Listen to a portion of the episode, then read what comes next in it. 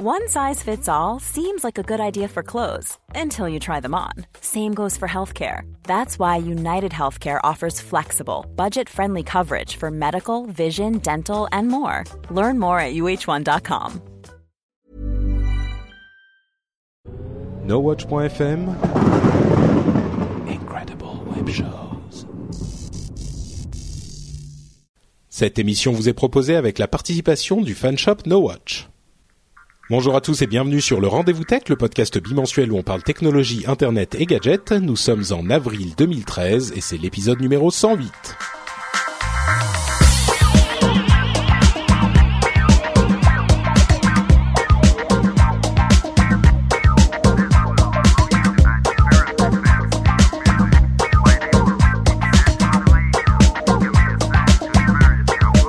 Bonjour à tous et bienvenue sur le Rendez-vous Tech, l'émission où on vous résume l'actualité technologie, internet et gadgets.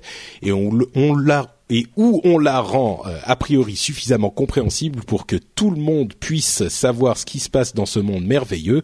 Je m'appelle Patrick Béja, je suis votre hôte et je suis encore une fois avec des animateurs fantastiques du euh, podcast Niptech. On a Benoît que vous connaissez très certainement déjà, chers auditeurs. Comment vas-tu Benoît? Très très bien, extrêmement heureux d'être avec toi.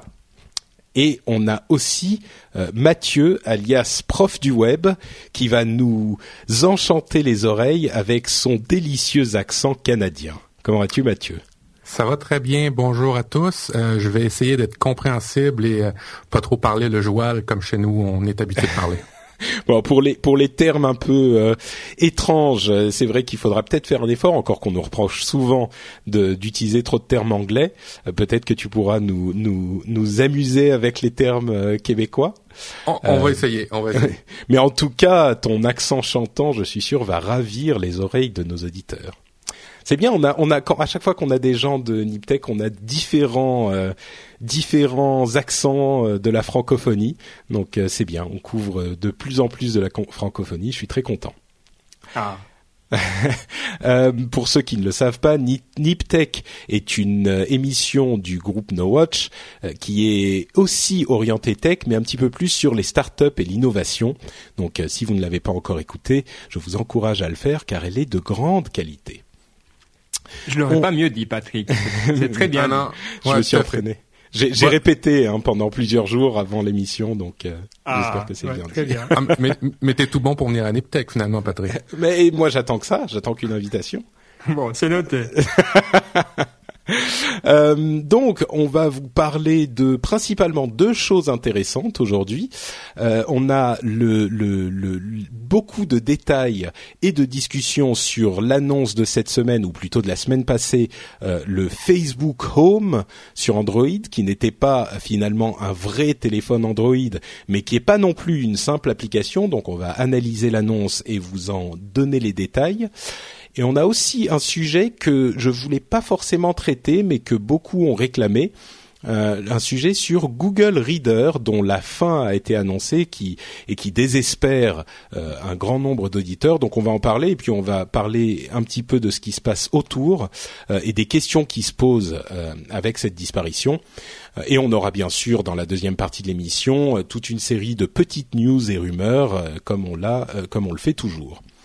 Je vous propose, camarades, de commencer donc immédiatement avec le euh, Facebook Home et euh, de, donner les détails sur cette annonce qui était euh, bon, qui est pas, qui, qui change pas le monde, mais qui est quand même très intéressante. Est-ce que vous avez suivi la, la, la conférence? Est-ce que vous l'avez regardée? Est-ce que vous savez de quoi il s'agit tous les deux?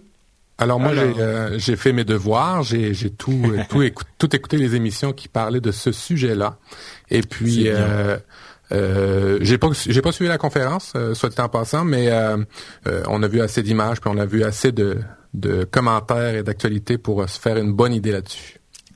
Et toi, Benoît? J'ai bien, j'ai bien regardé aussi, et j'ai même fait un petit sondage. Donc, je vais donner les premiers résultats un peu plus tard, quand on aura parlé euh, sur alors un tout petit échantillon, mais qui montre comment est-ce que les gens, en tout cas de mon réseau, les, les gens plutôt dans la tech, euh, se préparent à, Facebook Home. Je te dirai après. Très bien. Ah, un petit teasing, j'aime bien, j'aime bien. Alors, euh, Facebook Home, qu'est-ce que c'est? Euh, Vous le savez certainement, euh, chers auditeurs, il y a des rumeurs qui courent depuis, allez, un an ou deux sur le fait que Facebook sont en train de préparer un téléphone. Et enfin, ils ont annoncé ce dont il s'agissait la semaine dernière, et il se trouve que ce n'est pas exactement un téléphone. Euh, ils avaient euh, démenti ces rumeurs à plusieurs reprises en disant qu'ils n'avaient pas besoin de faire un téléphone et qu'ils n'avaient pas euh, envie de faire un téléphone puisque l'ambition de Facebook était d'être présent sur tous les téléphones.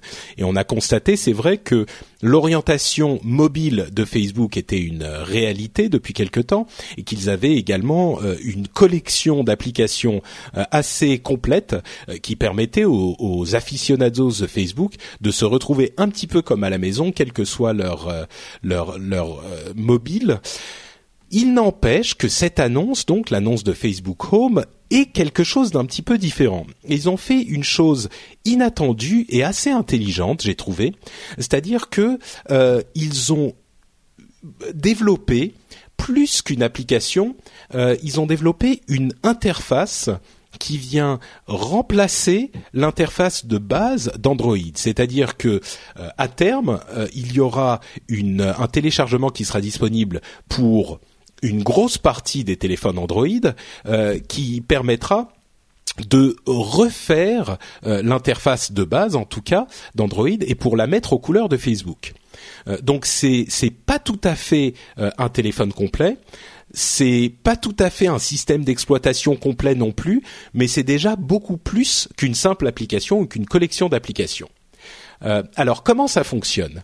Il y a plusieurs euh, éléments principaux, on va pas tous les détailler, mais on va quand même en donner quelques-uns.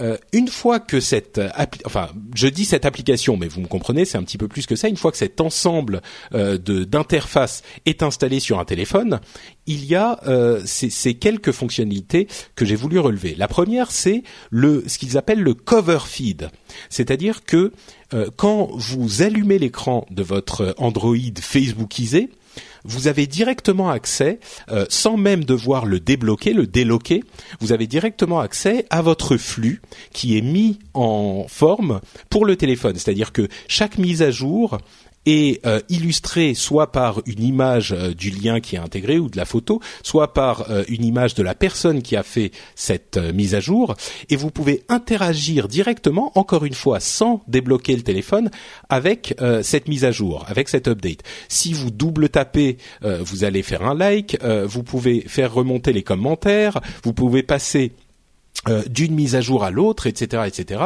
Euh, encore une fois, sur l'écran de veille de votre Android. Donc, ça met vraiment euh, Facebook et vos contacts Facebook au centre de votre expérience mobile. Euh, donc ça, c'est le cover feed d'une part. Il y a aussi les chat heads, euh, donc les, les, têtes de, euh, de chat, les têtes de, de discussion, qui vous permettent d'avoir, quelle que soit l'application dans laquelle vous êtes, que ce soit des, des applications Facebook ou d'autres, accès au, au, chat, au, au, message Facebook. Et euh, là, on a euh, quelque chose qui est encore une fois assez intelligent parce que ça vous donne, euh, ça vous met en contact avec vos contacts Facebook en permanence quand vous utilisez votre appareil. La manière dont ça fonctionne, c'est qu'il y a une sorte de petit cercle avec la tête du dernier contact avec, laquelle vous, avec lequel vous avez interagi.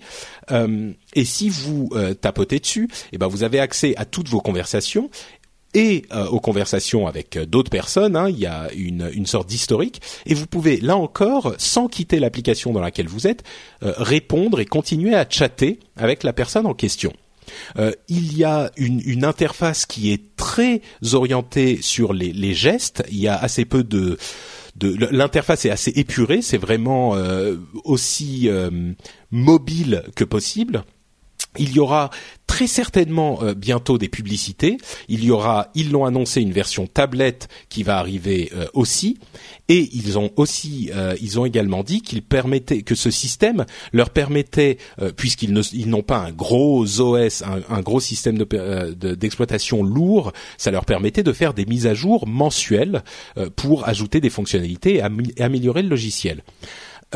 ils ont déjà annoncé qu'il y aurait donc euh, plusieurs téléphones qui pourraient installer cette, euh, cette application, en particulier les téléphones Samsung Galaxy S3, S4 et une collection de, de téléphones HTC.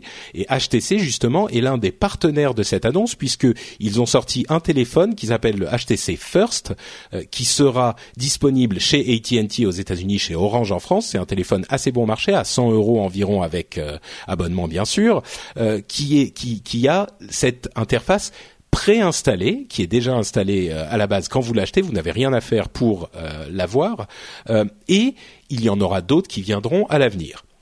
Alors, voilà la description de cette annonce, voilà de quoi il s'agit, ce Facebook Home.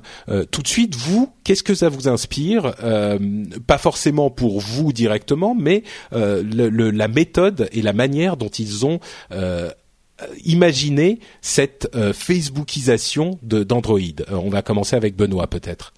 Oui, euh, tu as raison de demander, pas pour nous directement, parce que pour moi, c'est la description de l'enfer, un petit peu, de vivre dans cet écosystème Facebook. Mais au-delà de ça, c'est un magnifique logiciel qu'ils ont mis au point. Il n'y a aucun doute là-dessus, extrêmement épuré, vraiment extrêmement bien maîtrisé au niveau technique. Donc à ce niveau-là, aucun doute, c'est vraiment très bien fait. Alors, je crois qu'on s'accorde tous, en tout cas tous les analystes que j'ai entendus sont d'accord pour dire que c'est un premier pas vers un vrai système d'exploitation. Je ne sais pas si tu es d'accord aussi là-dessus, Patrick, mais en tout cas, ça semble être le cas, non? C'est bah, une sorte de coup d'attente. Ça serait une possibilité, mais disons que je, ne suis pas convaincu que ça viendra, mais ça m'étonnerait pas non plus que ça arrive à un moment. Ouais. Après, mon grand souci, c'est vraiment l'adoption, euh, parce que c'est bien d'avoir fait quelque chose qui présente bien et qui a déjà un téléphone. Je vois quand même un gros problème en termes de qui va l'installer. Pourquoi est-ce qu'on installerait cette pièce si on n'est pas vraiment à fond dans Facebook? Les évangélistes, donc les gens qui ont tendance à aller vers les autres et puis à faire installer des choses, sont plutôt de ceux que je connais sur l'iPhone et les geeks qui sont sur Android ont tendance à détester Facebook. Donc ils ont déjà deux parties de la population qui sont des, des, évangélistes nés sur lesquels ils pourront pas s'appuyer. Donc pendant les fêtes de famille, les repas de Noël, etc., ils vont pas euh, dire aux gens d'installer. Donc c'est là où je vois le problème. À mon avis, ils ont quelque chose qui va faire comme Google Buzz, c'est-à-dire qu'à l'interne, euh, les gens l'apprécient beaucoup et ils ont l'impression que ça va fonctionner à l'extérieur, mais à mon avis, et là je prends le pari déjà, euh, ça va faire un flop. Euh, pour, pour ces raisons-là, parce que les gens vont pas avoir envie d'installer quelque chose qui semble trop compliqué justement, qui offre trop. On est dans une euh, dans tout ce qui est mobile, on est plutôt dans la simplicité justement. Hmm, donc toi t'es pas convaincu. À noter évidemment que euh, ça n'est pas ce, type de modification d'interface n'est pas possible sur iOS et sur hmm. euh, sur iPhone puisque les, le, système d'Apple est beaucoup plus restrictif dans ce qu'il autorise aux, aux, programmes, aux, développeurs. Donc euh, ça ne peut pas arriver sur iPhone. on l'a bien compris. Toi Mathieu, t'es un petit peu plus positif, t'y crois un peu plus ou t'es comme t'es comme Benoît?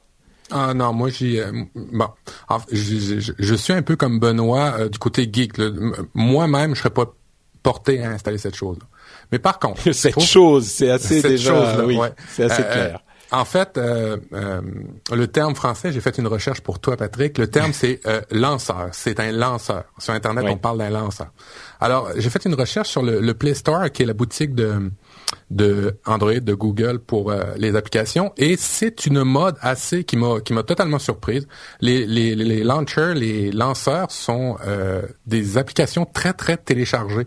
Dans les 30 derniers jours, j'ai fait une petite recherche sur euh, les trois plus gros et c'est entre 50 et 100 millions de téléchargements par launcher avec Go Launcher EX entre 50 et 100 millions, Zedge minimalistique et même que sur le Play Store, il y a une section spéciale pour les lanceurs. Ce qui me fait dire que les gens veulent. Ouais, c'est ça, c'est ce que je pense. Il y a un marché. Et en plus de ça, euh, dans les lanceurs qu'il y a sur euh, le Play Store, ils sont pour la plupart payants. Euh, il y a un marché, les gens veulent avoir quelque chose de distinctif, d'un peu plus épuré, plus clean, plus mm. moins de boutons, moins ça, ça il y a un marché. Ouais, c'est l'un des avantages d'avoir un, un, téléphone Android, c'est qu'on peut entièrement customiser et modifier son interface. Ouais. Ouais, tout à fait. Deuxième deuxième aspect de la, de la chose encore, c'est que c'est une maudite bonne idée pour Facebook comme banc d'essai de mettre, de préparer un lanceur, de préparer un launcher pour préparer tout ce qui est interface. On sait que c'est souvent ça qui accroche. Le back-end en arrière, là, généralement, on a des programmeurs pour s'en occuper. Mais en avant, les interfaces, c'est ça qui accroche, c'est ça qui fait que tu es distinctif d'un OS à un autre. Et mm. je trouve l'idée du launcher de, de, de, Facebook une très bonne idée pour Facebook. Pas pour moi, pour Facebook, pour, pour faire un banc d'essai là-dessus, pour plus tard, à terme, peut-être avoir son propre téléphone ou ses propres tablettes. Mais l'aventure du launcher est une, une maudite bonne idée stratégique euh, qu'aurait pu faire Amazon au lieu de se faire des, des tablettes puis de peut-être éventuellement bientôt un téléphone. Euh, aurait pu peut-être avoir cette stratégie-là. Euh, oui, au launcher.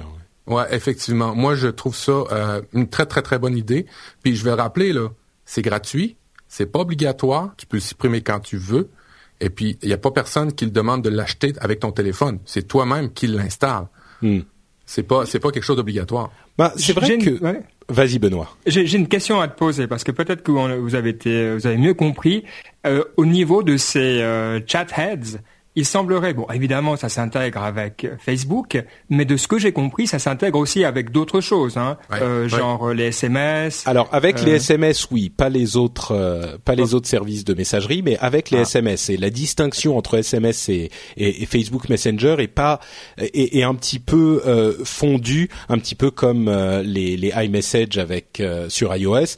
On n'a pas, on fait pas vraiment une grosse distinction entre un, un message Facebook, enfin un, un petit message Facebook Facebook et un SMS, c'est complètement intégré de manière à ce que on, ça fonctionne aussi avec les SMS. On peut avoir une conversation SMS avec ces chatheads qui est accessible partout dans le système euh, de manière complètement euh, euh, invisible.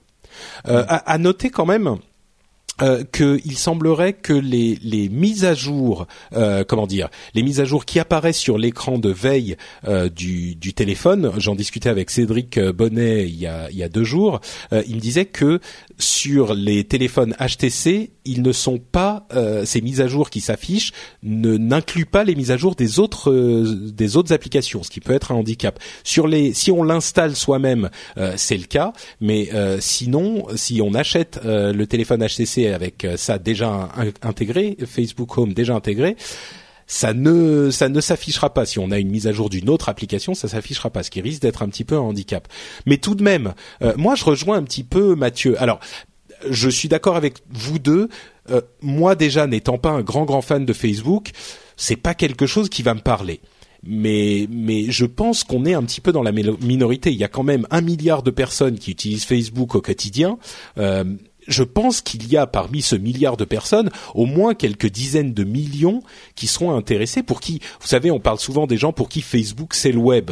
Euh, ils, lancent leur navigateur et ils vont direct sur Facebook euh, et c'est ce, c'est la manière dont ils dont ils envisagent le web. Ils vont pas euh, souvent ailleurs. Donc pour ce type de personnes qui passent déjà leur vie dans Facebook, je pense que ça peut être intéressant.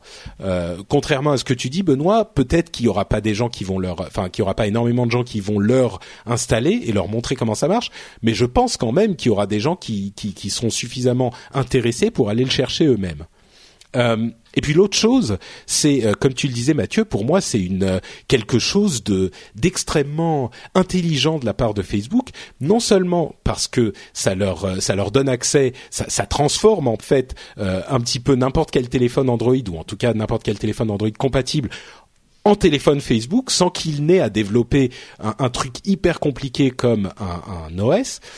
Mais en plus, c'est pour moi extrêmement intéressant parce que là encore, ça a des, des, implications lourdes sur Google euh, et sur Android parce que c'est encore une société qui se sert d'Android et puis qui le, qui le, euh, comment dire, euh, qui le corrompt presque pour son utilisation. Alors on a beaucoup parler du fait que ça pouvait aussi donner à Facebook tout un tas d'informations euh, sur les, les gens qui utilisent ce logiciel, euh, les gens qui ont un petit peu peur de, de, la collecte d'informations et de données privées euh, pourraient avoir peur de ça parce que si on a ce système installé, eh ben Facebook saura. un exemple qui a beaucoup été donné, c'était celui de, de si jamais on reste de 8 heures à, à 7 heures du matin, de 8 heures du soir à 7 heures du matin quelque part part, Facebook saura que a priori c'est notre maison. Et puisqu'ils ont accès aux données GPS, ça va leur donner tout plein de d'informations aussi. Peut-être que mm. Google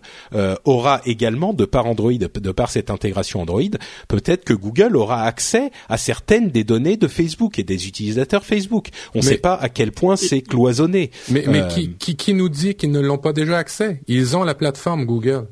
Ah, ils l'ont déjà, c'est sûr. Exactement. Non, bien sûr. Mais par contre, euh, par exemple, si il y a une telle intégration, il est envisageable que Google puisse récupérer euh, les données sur les contacts Facebook, sur les amis Facebook, par exemple. Bon, ça, on, spécule, on sait peut-être pas exactement, mais euh, mais mais c'est vrai que cette cette sorte de coup de Trafalgar que fait Facebook à Google avec ce détournement d'Android, moi j'ai trouvé ça non seulement intelligent, mais inattendu et, et enfin moi je pense que Google devrait encore plus s'inquiéter de cette perte de contrôle qu'ils ont d'Android euh, et, et, et, pour moi c'est pas une super bonne nouvelle pour Google. C'est c'est c'est pas un coup de traître non plus mais enfin on n'est pas loin non?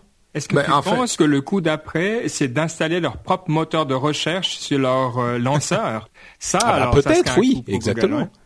Ah oui, oui, exactement, puisqu'on sait qu'ils ont euh, leur euh, moteur de recherche sociale qui a été annoncé il y a peut-être un mois euh, chez Facebook. Ils pourraient tout à fait intégrer cette, cet élément aussi très rapidement.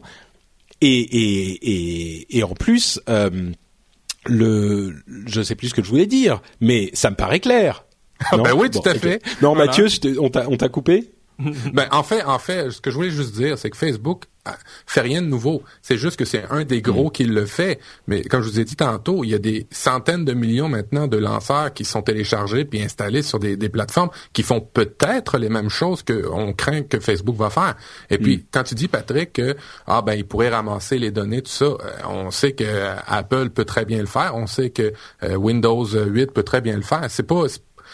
En fait c'est la confiance qu'on apporte à la plateforme, c'est tout. C'est sûr, mais d'un autre côté, euh, il y a aussi le fait que euh, des sociétés comme Apple ou euh, Microsoft font leur argent en vendant des produits ou des logiciels. des sociétés comme Facebook ou Google aussi, hein, donc il, il faut pas plus s'inquiéter pour Facebook que pour Google, mais ces types de sociétés fournissent les services gratuitement. Bon, oui, peut-être que Facebook est un petit peu plus personnalisé, on va dire, mais ce type de société, comme on le dit souvent, euh, qui proposent des produits gratuits, font leur argent sur vous, sur les gens qui l'utilisent. Moi, je suis très content d'utiliser les produits Google. On va en reparler un petit peu plus tard avec euh, Google Reader, mais euh, il faut le savoir effectivement. Bon, je voudrais conclure ce, ce petit sujet sur Facebook Home. Ah, alors d'abord, euh, je serais intéressé de savoir euh, si les auditeurs euh, seraient intéressés par l'utilisation d'un de, de, ce Facebook Home. Je pense qu'on est plus dans un contexte et un milieu technophile, donc peut-être qu'on on, glisse du côté des geeks et qu'il y aura moins de gens qui seront intéressés. Mais si vous êtes intéressé par l'utilisation d'un Facebook Home, venez nous le dire dans les commentaires de l'émission. je serais curieux d'entendre ce que vous avez à dire. Alors écoute, Patrick, je vais donner les résultats de ah, mon sondage. Donc il y a peu, très peu de personnes qui ont répondu. Il y a 26 personnes qui ont répondu, il y avait quatre choix. Le premier c'est, alors Facebook Home, vous en pensez quoi? Premier choix, je suis hyper excité, euh, je, suis impatient, zéro. Bon, voilà. Euh, deuxième choix. Tu, les as demandé à tes followers Twitter ou? Ouais, c'était sur Twitter et, Google. Deuxième choix, c'était ouais, pourquoi pas, je vais l'installer. 6. Troisième choix, c'était franchement, je m'en fiche il y en avait 11, et là mhm. c'était la, la, majorité. Et puis le dernier, je vais euh, laisser traduire euh, à Mathieu, euh, c'était FU Facebook. donc il y en avait donc il y avait 9. Et c'est ce qui me fait penser que Facebook, contrairement à Google ou Apple, a pas une base de followers, de gens qui sont des vraiment prêts à se battre pour eux, mais au contraire, ils ont plutôt que ces gens qui sont qui les détestent. Et, et eh c'est ben, ça, à mon avis, qui va poser problème. Je vais, je vais analyser ces chiffres d'une manière un petit peu différente. On est à 6 sur 26, donc on est en gros à 20%, hein, c'est ça à peu près, euh, des personnes qui te suivent, donc qui sont des, des, gens très intéressés par les startups et l'innovation et la tech en général. Donc 20% des gens qui ont répondu euh, ont dit qu'ils pourraient peut-être l'intéresser, que ça pourrait, euh, qu'ils pourraient l'installer. 20%, si tu traduis ça sur le nombre d'utilisateurs de Facebook, qui, qui est de 1 milliard, si je fais bien mes calculs, 20%, ça fait 200 millions. Et encore, on n'est pas sur une euh, catégorie de personnes qui est les plus susceptibles d'être intéressées par ce type de produit. Donc, si on monte de manière un petit peu conservative, on va dire à 250 ou 300 millions, euh, ça me paraît quand même euh, plutôt important. L'usage des moyens de Facebook ne sait pas installer une app. Peu importe, les gens. là, on compte, on compte les gens qui pourraient peut-être être intéressés s'ils entendent parler du produit. Euh, 20%, c'est pas quelque chose de négligeable, surtout quand on parle d'une base installée aussi énorme que celle de Facebook. C'est vrai, c'est vrai, ça va être intéressant. Ouais. Mais, mais juste, eh ben, juste pour terminer le, le, le débat, euh, j'ai réussi à mettre la main sur euh, les premières les premières euh, screenshots, les, les imprimes écrans de, de, de l'interface, et puis sur le site Modaco qui a déjà les, les, les premières versions. Hein, oui, il y a un leak d'une d'une d'une version de Home effectivement. Et euh, moi, ce qui m'a surpris, deux choses. Euh, il dit qu'il y a beaucoup de bugs. On est mhm. euh, à quelques jours du lancement et il y a encore beaucoup de bugs. C'est ça. Le lancement, ça sera le 12. Hein. Le 12, il sera disponible sur le Play Store. Donc, on est à quelques jours. Alors, des, beaucoup de bugs, quand tu viens de tester l'application en quelques secondes puis écrire un article chez Modaco, ça, ça, me laisse un peu craintif. Et deuxième chose, et qui me tient particulièrement à cœur comme Mobinote, c'est la batterie. On sait que la pile. On sait que la batterie, la batterie, ça va. Ouais, ok. Euh, on, on, sait que c'est vraiment très important quand tu es en, en, mobilité et puis euh, on sait aussi que historiquement Facebook a jamais ou rarement fait des bonnes applications en début. Ça s'améliore, hmm. mais au début, c'était euh, ça ramait et quand on installait une application Facebook, euh, ça nous grugeait la batterie. Imaginez euh, complètement une interface Facebook encore plus grosse qu'une application. C'est quoi la batterie va, va durer deux heures, trois heures? Oui, moi je crois que c'est bon. Peut-être, hein, effectivement, il y a peut-être encore des choses à travailler. J'imagine qu'il travaille d'arrache-pied pour la finaliser euh, quelques jours jusqu'au moment du lancement. Du lancement. Euh, une chose qu'on n'a peut-être pas dit, c'est que moi je trouve que l'interface est quand même assez belle.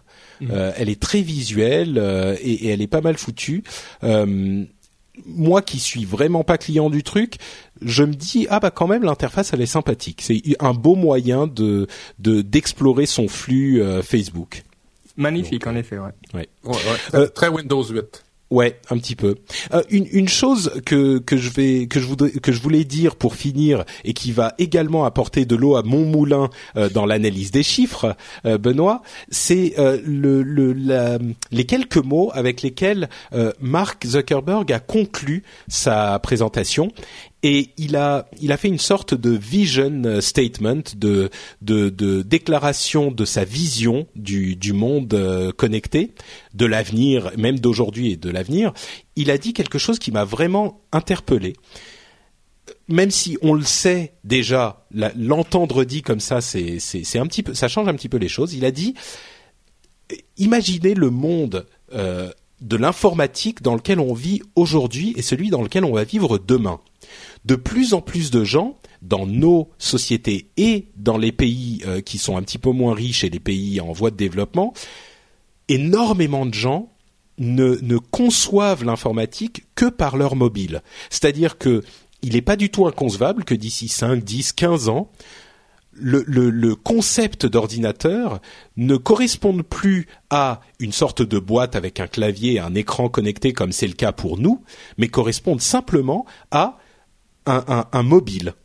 Euh, un ordinateur pour la majorité du monde, a priori, ça sera un mobile. Ça sera plus du tout ce que nous on, imagine quand on entend le mot ordinateur.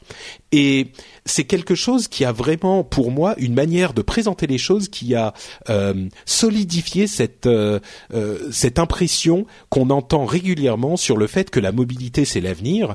Et je me suis rendu compte à quel point c'était vrai d'une manière que, dont, dont, je me rendais pas forcément autant compte euh, jusque-là. C'est vrai que le, le, le, mobile va être l'ordinateur pour euh, la, majorité des gens. Donc, euh, je sais pas, moi ça m'a marqué. Euh, peut-être que ça vous, vous, vous me dites ah bah oui, il enfonce des portes ouvertes, mais non, il a et de nouveau, il a de la peine à voir le, le futur. je fais un peu le, le, contraire là, mais je pense pas que le mobile tel qu'on le connaît aujourd'hui sera là dans 15 ans. On, on voit, on parle énormément. On en parlait, je crois, la dernière fois qu'on était avec toi de, des projets comme Google Glasses. À mon avis, ça va encore se déplacer vers d'autres supports. Euh, hmm. qui seront peut-être pas Glasses, mais qui seront en tout cas pas les mobiles qu'on a actuellement. Donc euh, c'est là. Euh, bon, oui, ça sera mobile, on est d'accord, mais pas. Oui, disons que les, le truc, le truc qui était marquant dans sa, dans la manière dont il présentait les choses, c'est que les ordinateurs tels que nous on les envisage et tels qu'on les connaît depuis 20 ans, euh, ne seraient a priori plus ce à quoi on pense quand on dit ordinateur. Bon, ça sera peut-être autre chose, mais ces ordinateurs-là, c'est pas qu'ils vont disparaître, mais ça sera plus l'ordinateur tel qu'on, quand on dit ordinateur, c'est pas forcément à ça qu'on va penser. Oui, tout à fait. Et puis, euh, rappelez-vous, il y a 5-6 ans, euh, quand on parlait de tablettes, c'était futuriste, c'était ésotérique, des téléphones intelligents, c'était, c'était, on n'y croyait pas encore. Euh, puis maintenant, ça fait partie du quotidien. On a tous deux, trois, quatre, cinq tablettes pour moi. Puis la vie Mais c'est même plus que ça. C'est même plus que ça. C'est le fait que le monde, si on prend le monde dans son ensemble, enfin, le monde n'a pas accès à l'informatique. Le monde va avoir accès à l'informatique par ses appareils mobiles et pas par autre chose. Ça va être leur premier accès à l'informatique. Oui, tout à fait. Ouais. Bon, bref, moi ça m'avait marqué. Euh, vous pouvez aussi nous dire dans les commentaires si ça vous aura marqué, chers auditeurs. Euh, on continue avec Google Reader, dont Google a annoncé qu'il se qu'il serait fermé à la fin juin, ce qui a provoqué une sorte de de, de vague de, de cris euh, de complaintes, de désespoir euh, sur Internet. Pour ceux qui ne le savent pas, Google Reader est un lecteur de flux RSS euh, sur le web. C'est un service qui est très très utilisé par certains. Pardon mais dont la, la, la, base d'utilisateurs n'est a priori pas suffisante pour Google pour continuer le service. c'est une annonce qui a été faite il y a peut-être deux semaines déjà, et a priori je ne pensais pas du tout en parler mais euh, il y a beaucoup de gens qui qui, qui ont été euh, qui m'ont demandé d'en parler et qui m'ont dit qu'ils voulaient savoir ce que j'en pensais et, et qui étaient désespérés eux aussi. Alors moi, pour ceux qui ne le savent pas, je vis complètement dans dans l'écosystème Google. Euh, je le dis régulièrement, mais j'aime j'aime tellement les appareils Apple que parfois certains euh, l'oublient, euh, oublient que je suis un, un Googler convaincu. Euh, j'utilise Gmail, euh, les Google Docs et, et Reader mais des, des, sincèrement des dizaines de fois au quotidien. Au quotidien, je suis sur Reader, c'est comme ça que j'ai toutes mes news, etc., etc. Enfin, je suis l'un des très très gros utilisateurs de Google Reader. Et pourtant, je ne suis pas du tout paniqué par euh, cette euh, cette annonce. Euh, je sais qu'il y a beaucoup de gens qui étaient qui se demandaient de quoi l'avenir allait être fait. moi, je suis pas paniqué pour plusieurs raisons. alors, je suis pas, je, je ne panique pas d'une part, et je ne suis pas fou de rage contre Google comme l'ont été certains. Je ne panique pas parce que je suis certain qu'il va y avoir des services de remplacement. C'est une brèche dans laquelle vont s'engouffrer euh, pas mal d'autres services. Il y en a déjà quelques-uns qui ont commencé. Euh, et, et, et, il y a une euh, base de, de, clientèle à, à récupérer. C'est simplement que la, la quantité de gens qui, qui, qui est intéressée n'est pas suffisante pour Google. Ça ne veut pas dire qu'elle n'est pas intéressante pour une autre société. Et d'autre part, je ne suis pas furieux contre Google parce que, euh, comment dire, euh, je dirais, bah c'est la vie, ma bonne dame. Euh, c'est ben, comme ça. Il y a parfois Google doit faire ce qui est le mieux pour Google. Ils ont décidé que ça s'arrêterait. Bah voilà, j'ai pas, je suis pas, euh, ma vie ne s'arrête pas. Si Gmail s'arrête un jour, eh ben je serai super triste, mais j'irai vers un autre service de mail. Enfin, je suis sûr qu'il y aura des remplaçants. Et, et, voilà, ça va pas, ça va pas être la fin du monde. Est-ce que vous, vous êtes euh, des, des utilisateurs convaincus de Gmail? Est-ce que ça vous, pardon, de, de Reader Est-ce que ça vous a, ça vous a choqué et attristé? Ouais. Alors... Bah, Mathieu, commençons par Mathieu. Vas-y, Mathieu, vas-y. Bon, ben, oui, je, je, suis, je suis euh, très très Google. J'étais très très Google, et puis je veux remercier le Google de, de, de mettre fin à Reader parce que ça m'a ça m'a permis de réaliser quelque chose. C'était que j'étais trop chez Google, euh, que j'étais trop dans l'écosystème. Euh, en écoutant euh, This Week in Tech, euh, This Week, euh, ouais, This Week in Tech, ou en tout cas Tom Merritt, lui aussi. Tech News Today. Oui. Tech News Today, ouais, c'est ça. qui disait que ben il s'interroge sur son utilisation des produits Google, sur son utilisation du cloud en général. Et puis j'ai à peu près la même réflexion. J'étais trop là-dedans et je me rends compte que ben je suis pas propriétaire de rien. Si la compagnie et elle a tous les droits de le faire, décide de fermer un de ses services, ben il va falloir que je trouve autre chose. Et comme je le faisais dans le temps, ben tout devrait être en probablement local ou en espèce de cloud partagé sur d'autres systèmes. Fait ça, ça a été la, mon, mon, premier choc, c'est que j'étais vraiment trop euh, trop dans Google et puis ça m'a fait réaliser trop sur Google, quoi. Ouais, tout à fait. Mais alors, est-ce que ça veut dire que tu vas tu vas arrêter d'utiliser Gmail aussi et ce genre de choses? Euh, ce que j'ai fait, c'est que je me suis acheté des noms de domaine à moi et puis euh, présentement, ben, j'utilise Google Apps, les, les, les, services de, de, Google pour rediriger tous mes courriels dans Gmail. Mais quand ça va partir ou quand ça va fermer, si un jour ça ferme, j'aurai tout le loisir de rediriger mes courriels vers un autre service sans à avertir tous les gens de mon carnet d'adresse que je change d'adresse de courriel. Alors ça, pour ça, euh, j'ai fait attention de ne pas être trop dans les produits de Gmail. Hmm. Euh, euh, ah, moi, je suis foutu. Hein, si, si Gmail s'arrête. Mais, mais cela dit, l'autre chose qui est bonne, c'est que ça a, ça a forcé une certaine innovation. Ça force certains joueurs qu'on n'aurait pas pensé de peut-être offrir un service intéressant. Puis là, je, je mentionne un qu'on a aimé, qu'on a pu vu pendant un bout de temps et qui revient Dig. Dig euh, a, fait une espèce de, sondage suite à la, fin de Google Reader pour essayer de récupérer cette base de fans qu'il avait avant et qui avait été pris ben, en partie par mm. Google Reader. Euh, moi, ce que j'ai été, j'étais vraiment surpris là, c'est qu'ils ont fait une espèce de pétition, ça s'est enflammé sur Twitter, ça s'est enflammé un peu partout. Signer la pétition pour que Google euh, remette Reader, et ainsi de suite. D'abord, ils ont des raisons de le faire et c'est pas forcément le fait qu'il y ait peu de monde qui utilise ça, c'est peut-être d'autres raisons qu'on ne connaît pas, peut-être euh, peut-être au niveau légal. Et puis, euh, les gens qui ont signé la, pétition, rendez-vous compte, euh, il, y a, il à présentement, il y a 150 000 personnes qui auraient signé la pétition. C'est peu ou c'est pratiquement nul pour Google. Fait que ça va pas les Pour Google, oui, mais pour quelqu'un d'autre, comme je le disais, ça peut être intéressant. Ah, oui, tout à fait. Ben, c'est pour ça, d'après moi, que Dig a vu le, le, le, le, bon coup de refaire peut-être un hmm. service. Ouais, il y a Dig et Feedly qui se sont jetés sur le sur sur l'occasion. Toi, Benoît, tu es tu es furieux tu t'en fous? Comment tu le, tu le vois? Alors non, je l'ai, je l'ai mal vécu au début parce que comme toi, pardon, effectivement, je suis un, grand utilisateur. T'as eu des journées noires, euh, tu regardais la pluie tomber par la fenêtre, etc. Oui, ça s'est arrêté assez vite parce que j'étais sur change.org en train de vouloir signer la pétition et là j'ai réalisé. Je me suis dit, mais qu'est-ce que tu es en train de faire Ça va pas. Alors j'ai éteint le truc, je me suis dit, ok. Et puis après, je suis arrivé un petit peu comme toi à me dire, voilà, bon, c'est gratuit. On a appris par après aussi que plus personne chez Google voulait bosser sur Reader parce que il y avait plus de product manager, il y avait plus plus d'ingénieurs dessus à plein temps. Oui, il y avait il y avait eu une histoire marrante. Euh, il y a quelques, je crois, il y a un ou deux mois, euh, Reader a eu un, un bug et, ils ont cherché quelqu'un pour le corriger et ils se sont rendus compte qu'ils n'avaient personne pour corriger ce bug et ils se disaient mais qui travaille sur ce truc en fait C'est peut-être à ce moment-là qu'ils ont décidé de le fermer.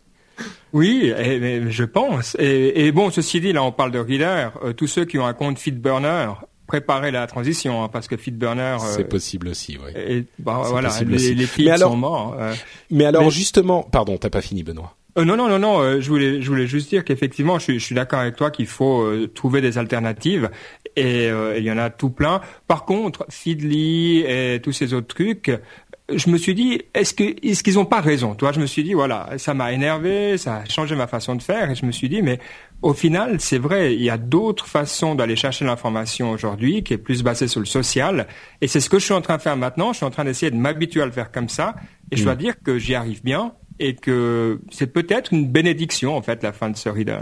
C'est vrai que beaucoup de gens ont dit, et, moi euh, dans l'eau, euh, beaucoup de gens ont dit à l'époque où Google Reader a été lancé, les flux RSS, euh, on s'abonnait aux flux RSS de différents blogs et de choses comme ça, et c'était très certainement le moyen principal d'obtenir, de, de, découvrir euh, les nouvelles informations. Et c'est vrai qu'aujourd'hui, il y a énormément d'outils, les réseaux sociaux au premier d'entre eux, euh, qui permettent de faire ce genre de choses. Donc le besoin de Google Reader n'est pas forcément aussi présent qu'il ne l'était à l'époque.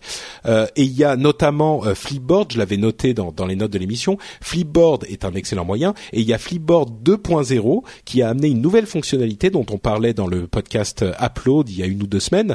Euh, qui a amené une nouvelle fonctionnalité qui est pour n'importe qui de créer son propre magazine.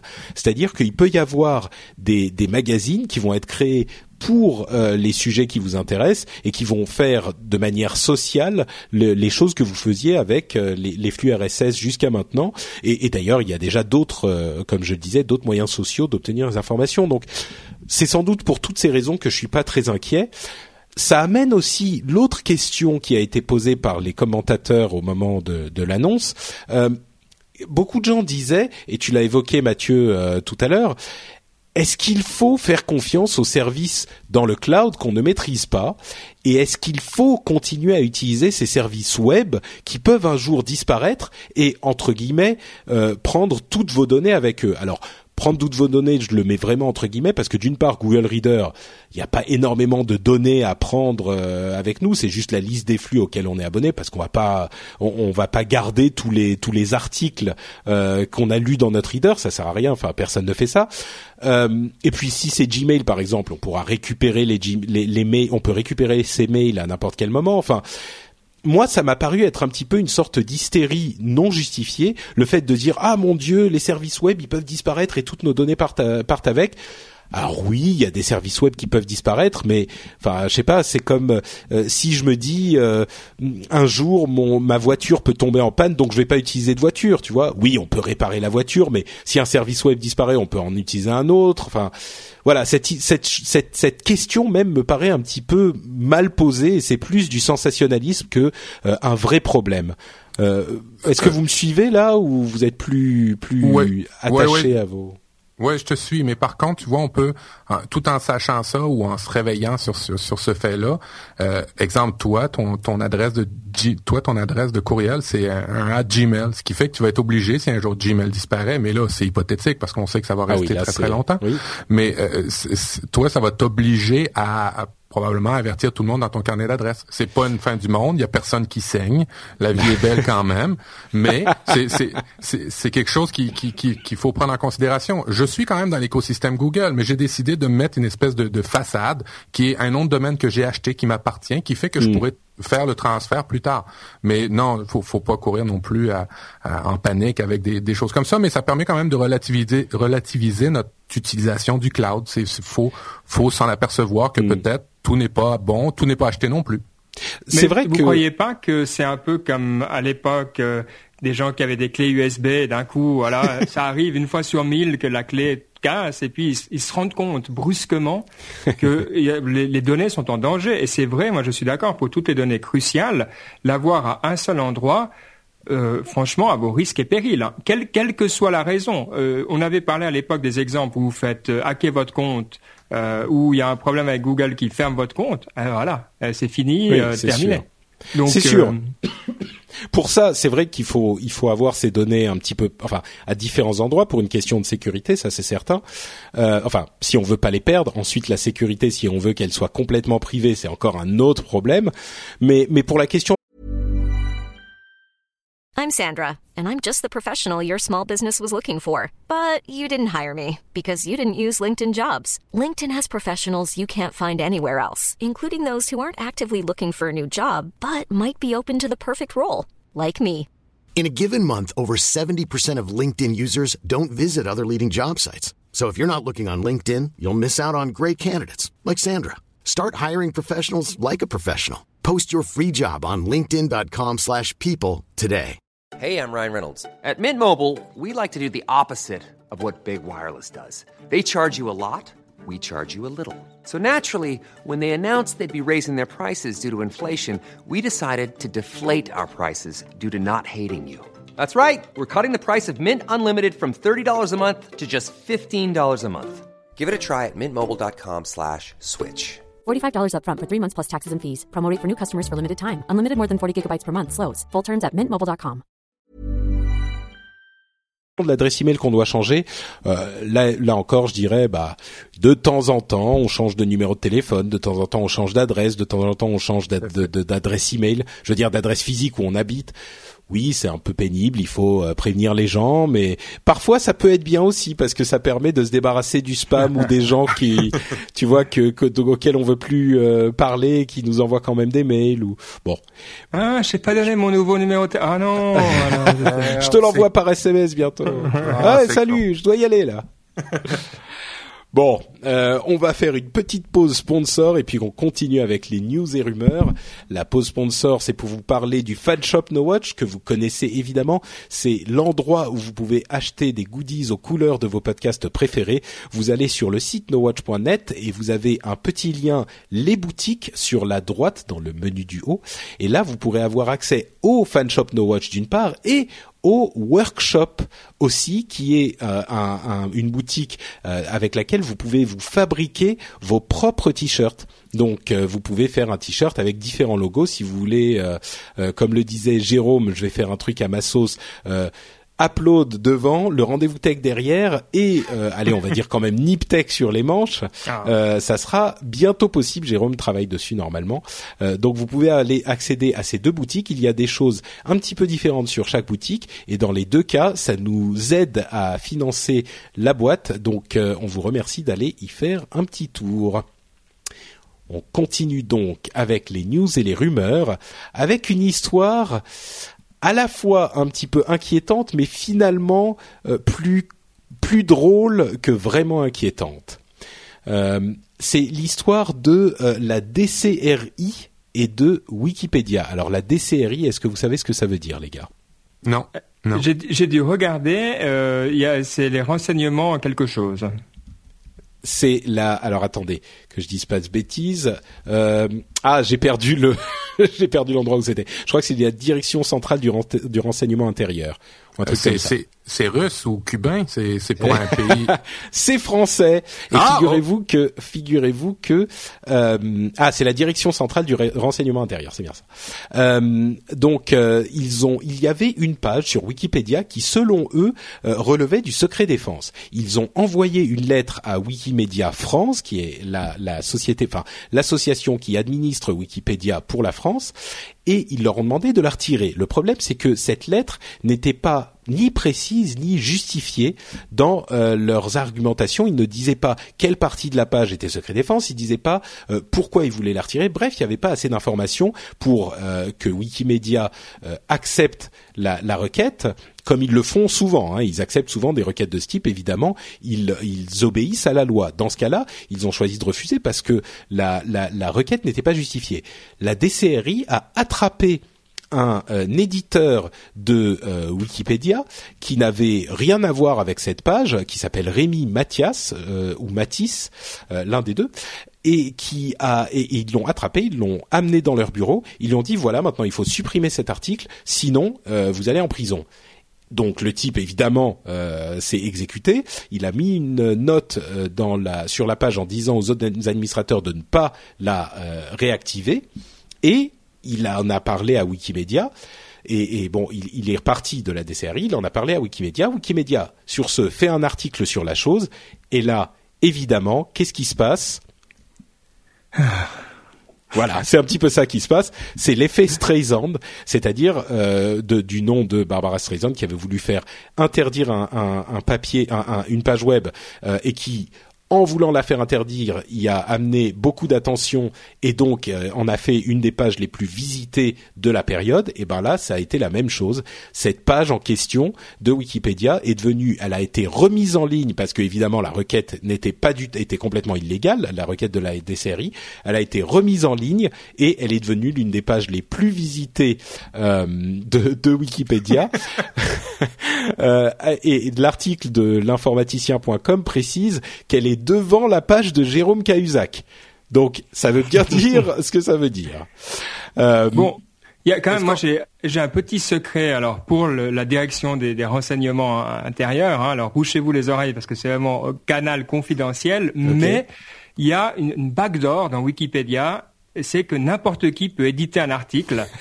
Et voilà donc euh, Chut, le dis pas le dis pas trop fort le dis pas trop fort. Oui c'est c'est vraiment alors c'est un secret bien gardé hein, pourquoi ils l'ont pas fait tu penses? Pourquoi est-ce qu'ils ont pas juste pris quelqu'un chez eux enlevé le truc en disant ceci est un secret défense ça à mon avis rien à faire ici et puis ça aurait été fini là tout le monde le pire, c'est que les informations en question sont disponibles, euh, ont été euh, euh, été basées sur une interview d'une télévision locale qui était disponible sur la toile, sur le web. Donc, enfin bon, c'est c'est vraiment un, un, un, une on va dire une petite bêtise de la part de la DCRI. Je pense qu'il y a quelques personnes qui se sont fait tirer les oreilles chez eux. Mais, mais c'est vrai. Alors j'ai une question plus plus sérieuse. La question sérieuse, c'est est-ce que c'est vrai ou est-ce que c'est un hoax Est-ce que c'est possible que ce soit une plaisanterie ou est-ce que c'est vraiment vérifié? J'ai pas l'impression que ça soit une plaisanterie. Hein. C'est, euh, ça a l'air d'être. Enfin, pour que pour que Wikipédia fasse un article, on n'était plus le 1er avril. Ah, Donc, pour que ça, Wikipédia France, Wikimedia France fasse un article sur le sujet et, et lance les les le le le scandale, enfin le mini scandale que ça a fait. euh, à mon avis, non, c'est sérieux. Donc, Oula. Ok, alors on comprend, on comprend qu'ils comprennent rien dans le fond au système d'internet et au système de Wikipédia. Ouais. Eh Ben il y en a, il y en a un comme je disais qui a dû se faire euh, tirer les oreilles. Et, ce qui est très drôle, c'est que sur la première page de Wikipédia, si là j'y suis présentement, et euh, à la première page, dans la catégorie Le saviez-vous, euh, il nous explique quel est l'effet Streisand avec avec euh, cette histoire-là. Alors, euh, dans le fond, c'est tout, tout bénéf pour Wikipédia. Oui, non, ben c'est peut-être pour éduquer les nos camarades euh, des des organismes qui pourraient vouloir euh, copier ce genre. Mais le pire, c'est que quand il y a des requêtes qui sont euh, euh, euh, qui qui ont une justification légale, euh, ils le font chez Wikimedia. Ils sont pas, c'est pas des, des, des hackers et c'est pas des euh, des anonymous quoi. C'est des gens qui font ce que tu vois, qui obéissent à la loi. Donc euh, bref. Bon. Euh, autre information qui n'a rien à voir du tout, c'est Windows Blue. Est-ce que vous Ah. savez ce que c'est que Windows Blue? Oui, et j'ai hâte de l'avoir. Ah, alors vas-y, bah explique-nous de quoi il s'agit. Ben en fait, c'est un upgrade, un- une, mise à jour de, de l'interface métro ou maintenant appelée Modern UI.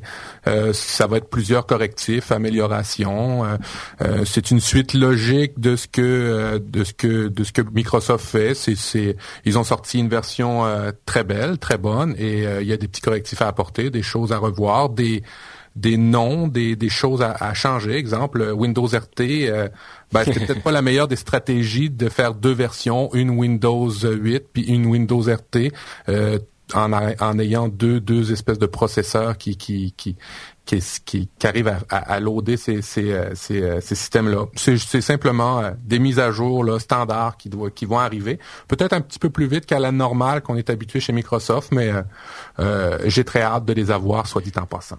Alors a priori, ça devrait arriver euh, cet été. Et effectivement, il y a des améliorations d'interface du type euh, plus de taille de, de tuiles euh, sur l'écran d'accueil, euh, ce genre de choses, des améliorations, des améliorations différentes. Ça devrait arriver cet été et ça fera partie d'un cycle annuel désormais de mise à jour de Windows. Alors là, c'est Windows Blue qui s'appellera sans doute Windows 8.1 euh, et, et bon, ça sera pas le nom commercial. Hein, le nom commercial restera Windows 8, mais c'est la référence. Et il y aura peut-être, euh, je sais pas, Windows Pink, Windows euh, Green, Windows Red après. Oui, il y a Euh, eu le, donc le voilà. gag de le gag de Gmail Blue pour ceux qui ont fait les 1er avril. C'était euh, évidemment un petit clin d'œil euh, à cette nouvelle version de, de Windows. Euh, moi, je dois dire que de des gens comme Mathieu et tout ça, ça fait depuis 2007 que j'utilise pas Windows professionnellement ou même personnellement. Et euh, je suis vraiment tenté pour mon prochain euh, système d'exploitation à retourner sur Windows. Donc euh, je dois dire que là, j'entends vraiment trop de bien pour pour pas l'avoir d'une façon ou d'une autre. Bah moi, je, je reste convaincu que c'est un très bon OS. Euh, je pense qu'il faut encore qu'il euh, qu'il prenne de la bouteille. Je dirais vers fin 2013, on sera bon. Euh, Mais mais je reste toujours séduit. Il, il a quand même euh, eu des, des ventes euh, un petit peu décevantes, que ce soit Windows 8 sur PC ou Windows 8, euh, Windows Phone 8. Ils sont quand même, ils restent quand même un peu décevants. Mais bon, moi je, je pense que d'ici fin 2013, ça sera des, des OS que mi fin 2013 que je pourrais vraiment vraiment conseiller. On verra. Totalement convaincu pour ma part. Euh. Très, très, très bonne OS. Bon, et, et puis juste encore un truc quand même pour dire, moi la raison qui me pousse, mais elle a rien, elle a rien de rationnel, hein, c'est que le dernier système de Windows que j'ai vraiment aimé, c'est 3.1. Oh. Là, là, on est à 8.1. Je me dis, c'est Ouais. c'est bon, c'est bon. Là, il y a- Il y a quelque chose, tu vois, tu, tu prends au marqueur euh, le 3.1, tu rajoutes juste deux petits euh, arcs de cercle et ça fait Exact. 8.1. Donc euh, oui, c'est un signe. Euh, des rumeurs Apple, ça fait longtemps qu'on n'en a pas parlé. Euh, J'en parle pas souvent. Je, je pense que vous aurez remarqué, camarades auditeurs, euh, j'essaye de me limiter aux rumeurs vraiment insistantes ou aux rumeurs qui ont un, un, un petit morceau de possible vérité. Euh, donc là, on est dans un mélange entre les deux. Pour la partie vraiment insistante, c'est la fameuse iRadio, qui serait un service de streaming d'Apple, un service de radio ou de streaming d'Apple, qui serait en passe d'être annoncé d'ici euh, possiblement même un mois, euh, ou peut-être plus, mais il pourrait y avoir un event en mai. ou peut-être même fin avril. Et l'autre euh, rumeur, c'est l'ITV qui, euh, comme je le dis dans le prochain upload qui va sortir, euh, à force de l'annoncer tous les six mois, ça va bien finir par être vrai à un moment. Une télévision Apple. Il y a la, la, la, montre Apple aussi qui a des, des, rumeurs insistantes depuis quelques mois. Mais la, la, chose la plus bizarre et la plus étrange que j'ai entendue, c'est le, le ring. Alors, est-ce que vous savez ce que c'est que l'iRing C'est un jouet sexuel, c'est quoi? ça, ça pourrait, peut-être, non, c'est pas encore ça. Euh, Il a pas fallu te tendre la perche beaucoup, Mathieu. Hein non. c'est un euh, une possible, euh, enfin, selon certaines rumeurs qui me paraissent un petit peu fantasques, euh, un, un, moyen de contrôler la télévision Apple serait avec une bague qui permettrait de faire des mouvements euh, pour contrôler la télévision Apple. Moi, ça me paraît pas très crédible quand même. Oula, c'est Harry Potter et collection, c'est ça. ouais, exact. Oui. Bon, bref, on va, c'est vraiment pour la mentionner pour le pour la blague. On va pas s'apesantir dessus. On va plutôt passer sur Offshore Leaks, qui est une euh, sorte de, de, de montagne de documents sur les comptes euh, que les le, le, monde entier utilise pour euh, faire de l'évasion fiscale. Et il semblerait qu'il y ait déjà, enfin, c'est une collection de documents qui a été récupérée par Anonymous, dont on parlait tout à l'heure, et qui a été envoyée à tout un tas de d'organismes euh, journalistiques, ça s'appelle des journaux hein, même, euh, donc de, des organes de presse du monde entier euh, pour explorer, donc pour décoder toutes ces toutes ces infos qui sont un petit peu difficiles à dans lesquelles il est difficile de s'y retrouver, mais il semblerait qu'il y ait au moins 130 noms français. Et donc à la suite de l'affaire Cahuzac, évidemment, ça fait un petit peu de bruit. Euh, et, comme il y a un, angle tech sur le sujet, je, je, voulais juste le mentionner, on risque d'avoir des noms qui vont sortir. D'ailleurs, il y en a déjà quelques-uns qui sont sortis euh, de ce Offshore Leaks. Donc une fois de plus, euh, Anonymous et WikiLeaks au service de la transparence euh, jusqu'au boutiste. En l'occurrence, je pense qu'on sera d'accord pour dire que c'est plutôt une bonne chose. Alors, en tant que citoyen suisse, je m'insurge contre ce genre de procédé qui nuit à... Bon, voilà. D'accord, le message est bien passé. Euh, autre info, 42 L'école de Xavier Niel, alors Xavier Niel, patron de Free, tout le monde le connaît, euh, a annoncé la semaine dernière qu'il ouvrait une école euh, pour pour former des ingénieurs informaticiens parce qu'il euh, lui comme beaucoup d'autres dans la la scène de la technologie française se plaint qu'on n'a pas assez d'informaticiens formés comme il faut, euh, et donc il s'est allié à Nicolas Sadirac que les ingénieurs euh, connaissent bien puisque c'est le patron euh, de l'EPITA, qui est une école tech, EPITA, Epitech, tout ça, qui ont été créés déjà à l'époque où moi j'étais à l'université, ça existait déjà, donc c'est un vieux de la vieille de ce type de de boutique, et donc ils se sont associés pour créer une école dans laquelle Xavier Niel investit 50 millions d'euros et les, candidatures, enfin, on peut euh, entrer dans cette école totalement gratuitement. Ils ont, ils disent simplement qu'ils ont besoin de d'ingénieurs euh, et donc Xavier Niel finance la chose. C'est une école super top, euh, bien foutue, où il y a des trucs super modernes et tout. C'est la description technique hein, qui était sur le communiqué de presse. Et donc n'importe qui peut présenter sa candidature pour être admis. Et il y a, je crois, un millier de personnes admises chaque année. Euh, vous qui suivez euh, l'écosystème des des startups et du monde de la de la de la l'innovation euh, informatique, est-ce que ça vous parle ce manque de d'ingénieurs? Est-ce que vous le ressentez même vous? Bon, alors, vas-y Benoît, vas-y Benoît, tu as, beaucoup de choses à dire là-dessus.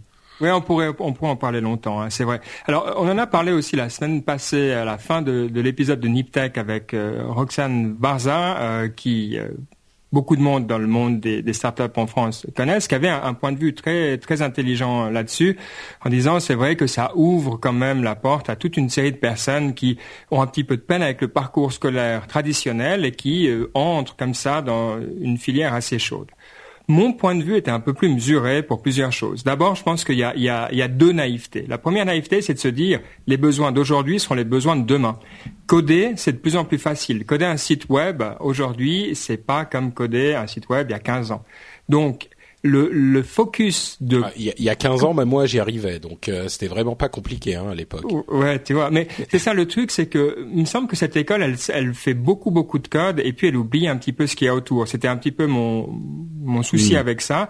Et de se dire est-ce que c'est des gens qu'on prépare finalement quand il y aura moins besoin de ces compétences à être capable de se euh, renouveler? Alors oui dans l'informatique on doit le faire tout le temps mais moi, je pense qu'il manque des, des, ponts vers d'autres sciences comme la biologie, comme enfin toutes les choses, le, le, le hardware, qui font que euh, qui sont des, les domaines d'innovation, on va dire actuellement, et qui seront donc les pourvoyeurs d'emplois demain.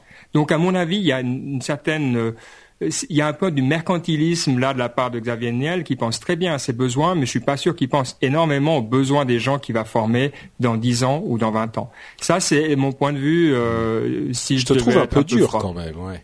Je te trouve un peu dur parce que à la limite, euh, on a besoin d'ingénieurs informatiques. Euh, enfin, comment proposes-tu de les former à ce moment? Tu veux dire ne pas uniquement se concentrer sur l'informatique et l'ingénierie pure et dure, mais faire quelque chose qui soit un peu ouvert au.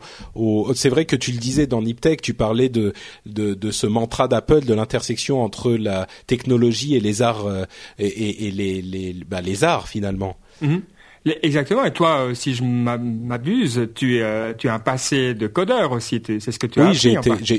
L'une de mes formations est euh, est effectivement de d'ingénieur. enfin, pas ingénieur, mais d'être de, de programmeur, d'analyste programmeur. Voilà. Et, je pense que tu conviendras qu'il y a quand même une richesse à avoir plusieurs angles.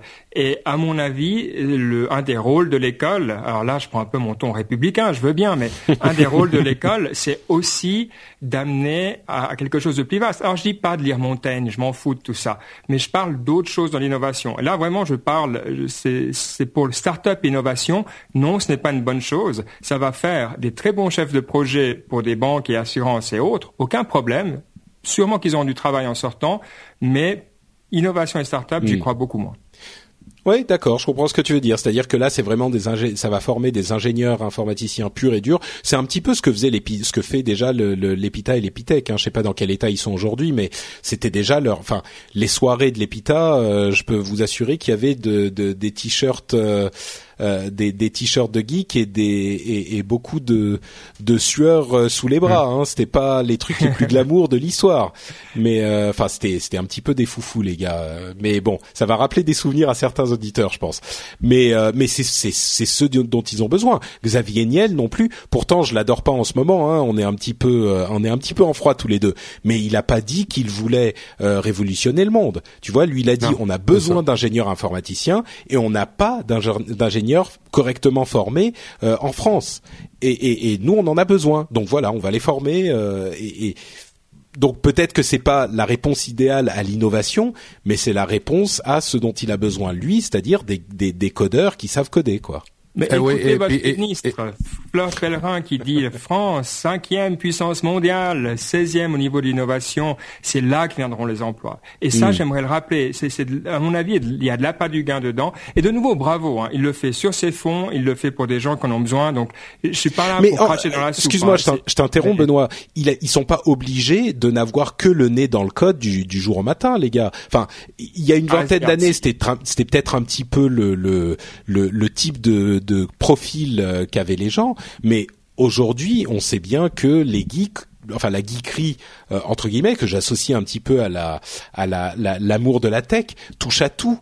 Euh, on a des, des, des gens quand même des profils beaucoup plus ouvert aujourd'hui que ça n'était le cas à l'époque. Et les, les, gens qui vont rentrer dans ces écoles vont peut-être avoir des profils très euh, carrés et cartésiens de par leur formation euh, académique, mais ça ne les empêche pas par ailleurs euh, d'apprécier euh, bah, que ce soit Montaigne ou euh, les mangas ou la littérature ou l'histoire, ou tu vois, enfin il peut y avoir. Ah non, mais, mais je crois qu'ils ont été assez clairs hein. dans, dans cette école. Ils disent que ça sera 15 heures de code par jour pendant. En tout cas, oui, non, bien sûr, mais ça ne veut pas dire que les, les gens qui vont y être formés se définissent leur, ne définissent leur personnalité et leur personne que par leur école. Ils peuvent aussi avoir des passions à côté. Non, c'est vrai, mais j'aimerais juste peut-être pour les gens, euh, parce que je sais qu'il y a beaucoup de gens qui trouvent que ce que je dis euh, sont des énormes bêtises allez regarder ce que fait le MIT et l'EPFL, mm. qui sont deux des écoles d'ingénieurs qui produisent le plus de, de produits innovants et d'ingénieurs de haut niveau. Et vous verrez le nombre d'outils, le nombre de, de, matières auxquelles ils touchent. Euh, le MIT en particulier est connu pour organiser des, des hackathons géants sur des week-ends où ils ont des, des bâtiments entiers avec enfin, toutes sortes de choses comme ça qui sont prises d'assaut par toutes sortes de corps de métier. Euh, et c'est ça pour moi euh, qui est intéressant. Mm. Alors de nouveau, c'est très bien, mais il faut pas en faire plus que ce que c'est. Ouais, je comprends. non, en même temps, je, je me suis fait, j'ai défendu un petit peu le le beefsteak de 42, mais euh, je je comprends ce que tu veux dire aussi. Et je suis d'une certaine manière assez d'accord. Mathieu, on t'a on t'a euh, euh, coupé de manière extrêmement impolie. tu voulais tu voulais répondre? C'est totalement passionnant quand euh, Ben parle de ces choses-là. C'est des envolées qui, qui, qui méritent euh, toute sa place. Non, moi, en fait, c'est juste une, une, page sponsor. Euh, chez nous, on manque totalement de développeurs. alors, si vous voulez envoyer vos CV au Québec, venez envoyer. On, on, a besoin, nous, de développeurs qui viennent de 42, qui viennent de n'importe où. Venez travailler. on manque de monde. Et en plus, la belle province est, semble-t-il, particulièrement clémente. Donc c'est peut-être une option pour ceux d'entre vous qui veulent s'expatrier. Euh, Andy Rubin, vous savez qui c'est Andy Rubin, chers auditeurs? C'est le papa d'Android. Et eh ben figurez-vous qu'il quitte Android. Alors on a dit beaucoup de choses, enfin on a posé beaucoup de questions. Est-ce que euh, ça veut dire que Android ne va pas bien? Est-ce que machin? Moi je pense simplement que ça fait quoi huit ans qu'il est derrière le projet? Je, à un moment il a le droit de, de vouloir faire autre chose. Mais bon, c'est quand même un événement dans le dans le monde de la mobilité. Ben, en fait, euh, en fait, il a été euh, placé sur un autre projet beaucoup plus important selon les rumeurs, et euh, on, on, peut laisser croire que c'est peut-être Google Glass ou c'est peut-être Google TV ou peut-être des choses qui vont être plus porteuses dans l'avenir.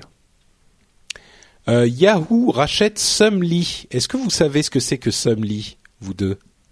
Oui, tout à fait. Alors, tu peux nous expliquer peut-être, Mathieu?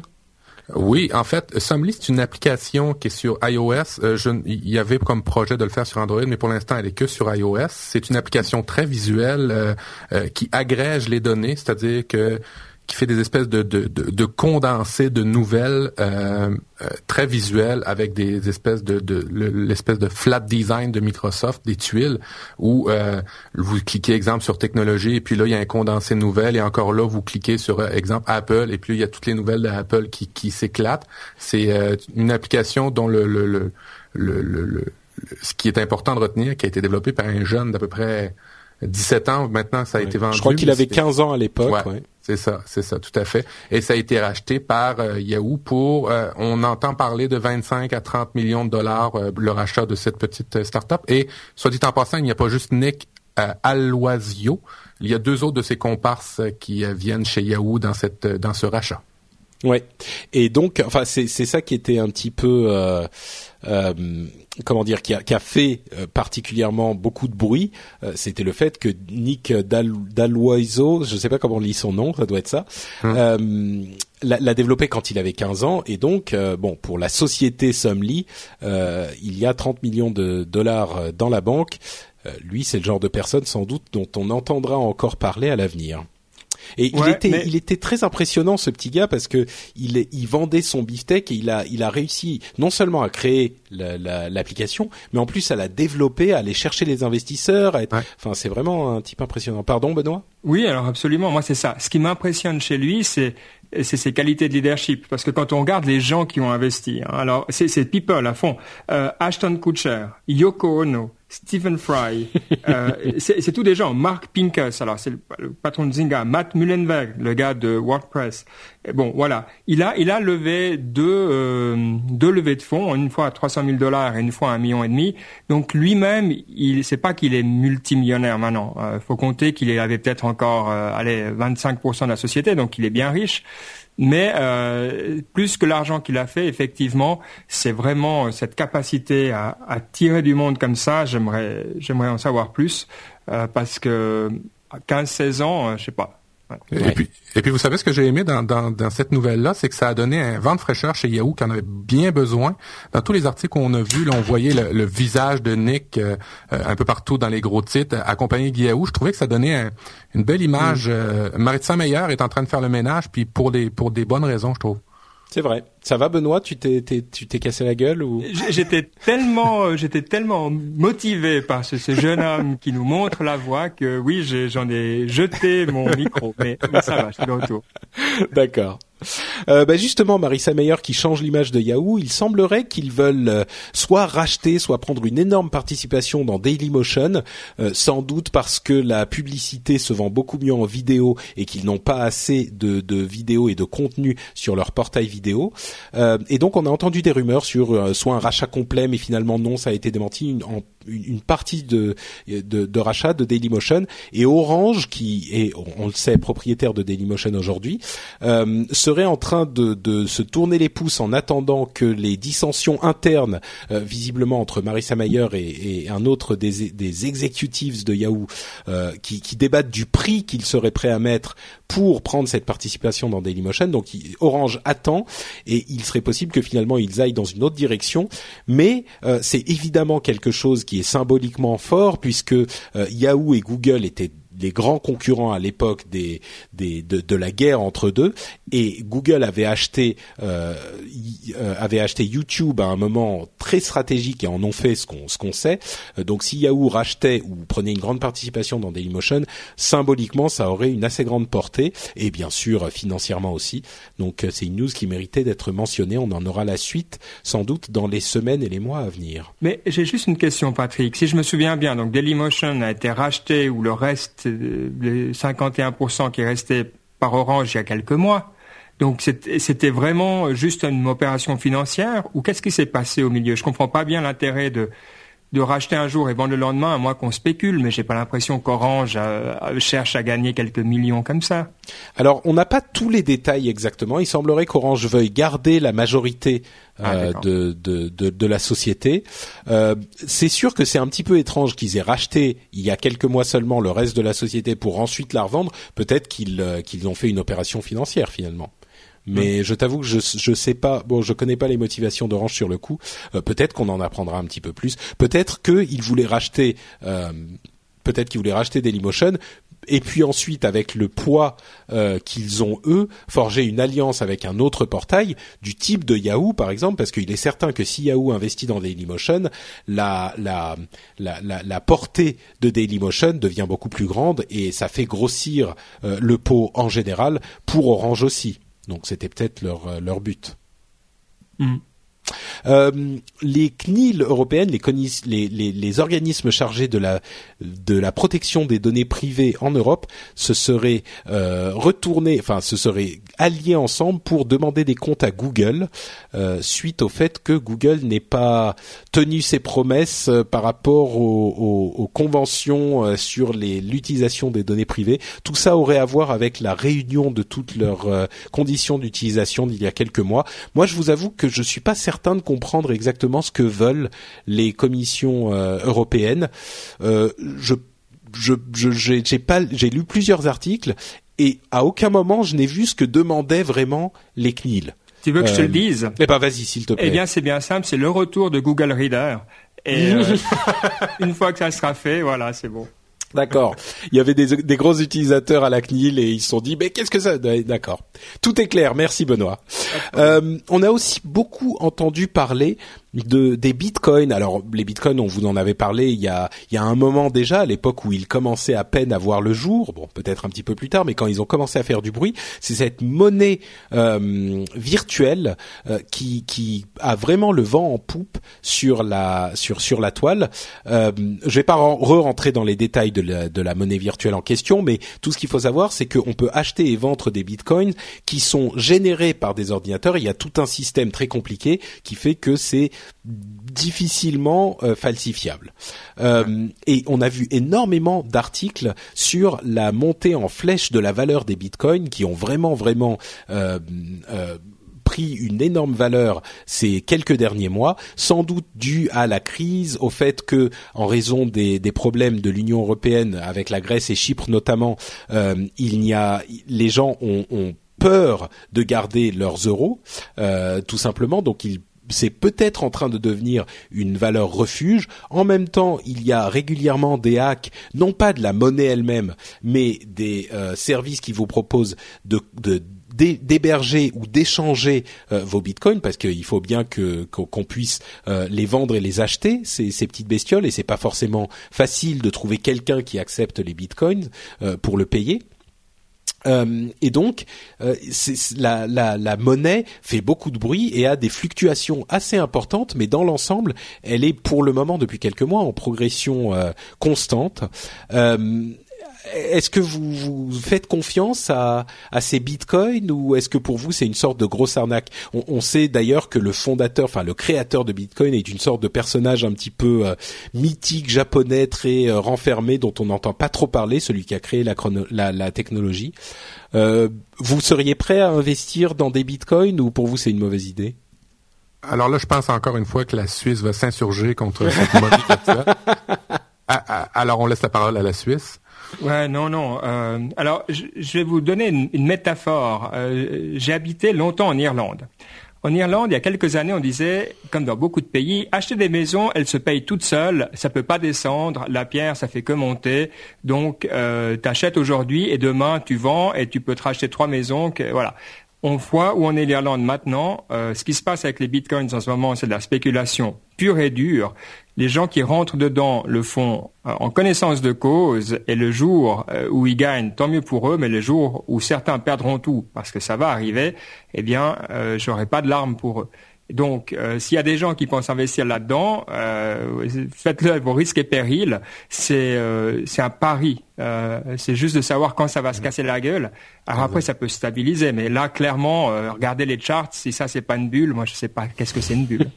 ouais, c'est ça. Ce qui est emmerdant dans, ces choses-là, surtout dans Bitcoin, c'est que et le marché spéculatif en général, c'est qu'il n'y a aucune création de richesse. Euh, il y, a rien qui, qui, qui, est bon pour la collectivité dans ces choses-là. Puis là, c'est mon côté, mon cerveau gauche qui parle, ou en tout cas le côté gauche.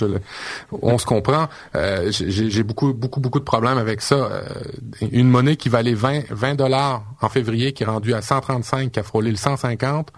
Euh, en quelques semaines, euh, aidez-moi, je comprends rien. Puis, comme dit Benoît, c'est investissez, mais à vos risques et périls. Ok, bon, eh ben, écoutez, euh, si vous faites des bêtises avec vos sous, au moins vous pourrez pas dire que vous n'avez pas été prévenu. On va conclure avec la dernière euh, petite histoire. On pourrait parler de euh, Google qui abandonne WebKit et qui rejoint par Opera pour euh, pour créer son propre moteur de rendu du web qui s'appelle Blink. On pourrait parler de la 4G qui arrive en France en force et de Orange et SFR qui commence et Xavier Niel qui l'a encore dit bah nous on annoncera quand on sera prêt, etc etc. Mais j'ai choisi un autre sujet pour conclure l'émission, une évolution de Flatter qui est un système assez intéressant euh, dont l'évolution est encore plus intéressante. Alors Flatter, ça s'écrit F-L-A-T-T-R, c'est un système qui a été imaginé par des Suédois, encore eux, euh, qui avait à voir avec des trucs de piraterie avant, mais plus maintenant.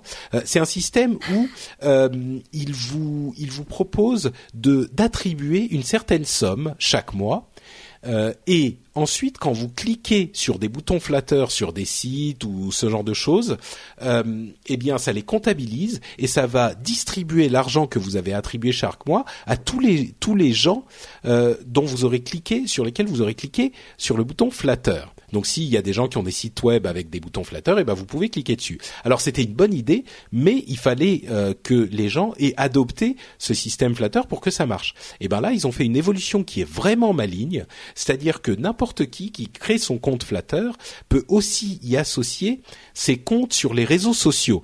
Donc moi j'ai mon, mon, mon, compte euh, Flatter, j'y ai associé mon euh, mon compte Twitter, mon compte Facebook, etc., etc.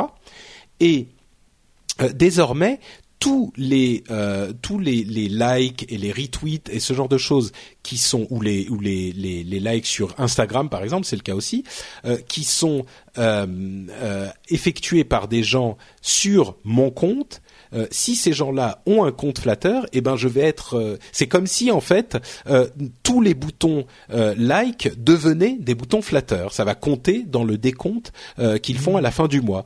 Donc c'est un système très malin à mon sens parce que ils, ils s'affranchissent du fait de devoir donner des, de devoir créer l'adoption de leurs boutons flatteurs et simplement en créant, en cliquant sur like et en retweetant et, et en faisant ce genre de choses, c'est comme si on avait dit on aime bien cette personne, donc on veut lui attribuer une partie de notre somme mensuelle. Donc moi, j'ai mis un petit peu d'argent sur Flatter, et maintenant, euh, si je, fais ce genre de choses, euh, si je clique et je retweet et tout ça, ça distribue mon argent.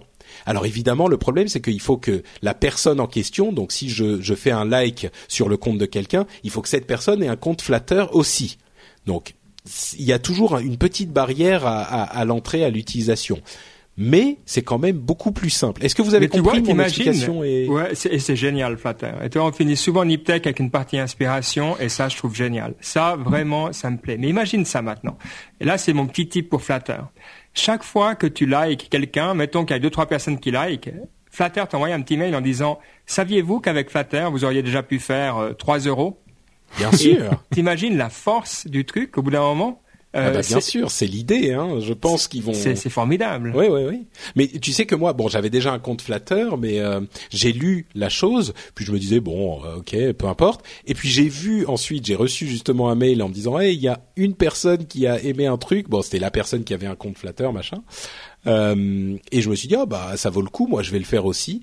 Donc voilà, j'encourage les, les, ah, les gens ils t'ont ils t'ont contacté directement sans avant que tu ailles le compte Flatter. Ils t'ont dit à Non, j'avais déjà ah, j'avais déjà mon compte Flatter en fait. Donc c'est pour ça qu'ils m'ont qu'ils m'ont Moi je l'avais ouvert il y a très longtemps mon compte Flatter. C'est une idée qui qui me plaît depuis longtemps. Mais euh, Bon, voilà, c'était une idée que que je voulais encourager, que je trouve très intelligente. Et si vous avez déjà dans votre vie euh, fait un like ou un, un retweet de d'un truc que j'ai écrit, euh, et eh ben ouvrez votre votre compte Flatter parce que si vous le faites à nouveau, bah voilà, moi je veux bien des sous quoi. Ok, on va conclure donc l'émission euh, en vous en vous disant à tous, euh, chers amis, chers camarades, chers auditeurs, que nous avons été très heureux de vous retrouver cette fois encore pour le rendez-vous tech et que vous pouvez, si vous voulez en apprendre un petit peu plus euh, sur nous et sur les euh, animateurs qui animent cette émission. Euh, vous pouvez vous rendre sur le site euh, de, du Rendez-vous Tech, sur nowatch.net, et vous pourrez trouver l'article de cet épisode. Et là, vous pourrez trouver les liens vers les réseaux sociaux de, de, des animateurs qui ont animé cet épisode. Vous pourrez aussi trouver les commentaires qui ont forcément été sublimes sur cet épisode, et vous pouvez vous aussi commenter vous-même. On sera forcément heureux de euh, vous lire. Euh, vous pouvez aussi nous laisser des commentaires sur iTunes. Euh, comme vous le savez, c'est toujours le catalogue le plus simple pour que les gens nous découvrent. Donc si vous pensez que l'émission vaut la peine d'être découverte, vous pouvez aller sur iTunes, aller sur la page du rendez-vous tech et laisser une note et ou un commentaire. On a aujourd'hui plus de 1000 notes et plus de 672 avis. je vais en lire deux pour vous euh, donner un petit peu envie d'aller d'aller mettre des, des avis vous aussi. Euh, Approxime nous a dit le 5 avril la tech comme je l'aime avec 5 étoiles. Patrick tu parles tech comme je l'adore. Continue. Merci à toi, Proxime. Euh, et je les lis en direct. Hein, donc s'il y a des choses pas bien, je serai bien attrapé. Euh, Amazing nous dit Geek Grunge, toujours le 5 avril. Ce podcast est tellement bien que j'ai daigné installer iTunes rien que pour mettre 5 étoiles. Oh là là. Alors Geek Grunge, merci. Faut aimer, faut aimer le rendez-vous tech. Ah ben carrément. Mais je suis très flatté. Euh, les barres de rire en perspective dans les transports en commun vous donneront envie de voyager plus longtemps, rien que pour écouter vos podcasts. Merci beaucoup. Et ça, c'est le truc qui me fait le, plus plaisir parce que moi, je suis évidemment un gros consommateur de podcasts aussi. Et c'est un petit peu ce qui m'a donné envie de me lancer et ce qui me donne toujours envie de continuer. C'est que quand j'écoute des émissions, ça me fait bien marrer et j'ai souvent l'air d'un imbécile dans les transports en commun à rigoler euh, comme un comme un mec un petit peu bizarre et les gens me regardent un petit peu bizarrement. Donc je suis heureux de voir qu'on arrive à faire cet effet également euh, aux auditeurs. Donc merci à vous et merci à vous de nous laisser des commentaires sur iTunes et ailleurs d'ailleurs. Hein. Il n'y a pas qu'iTunes dans la vie, forcément.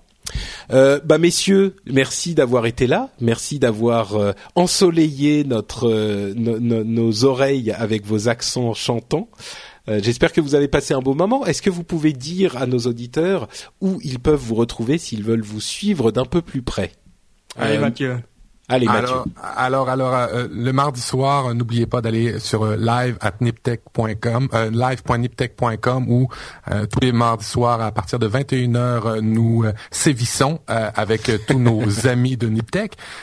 vous pouvez me rejoindre moi sur préférablement sur Twitter à @prof_du_web et je laisse la parole au patron pour finir.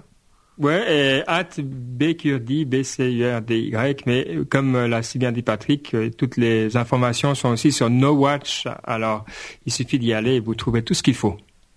Euh, j'ai une question, euh, Mathieu. Prof du web, t'es vraiment prof ou moi j'ai jamais eu l'explication en fait? Ben, c'est une, une manière très euh, gonflante de dire que je m'y connais un petit peu en web et euh, c'est juste uniquement parce que pro du web était pris, j'ai rajouté un F et euh, de, fil en aiguille c'est devenu prof du web. Comme quoi, des fois des erreurs, ça fait des, des names sur Twitter. Pas mal. Ok. Bon, ben le mystère est résolu. Eh bien, chers auditeurs, je vous remercie. Je vous fais de grosses bises et je vous donne rendez-vous pour une nouvelle émission dans deux semaines de ça. À très vite. Ciao, ciao. Salut.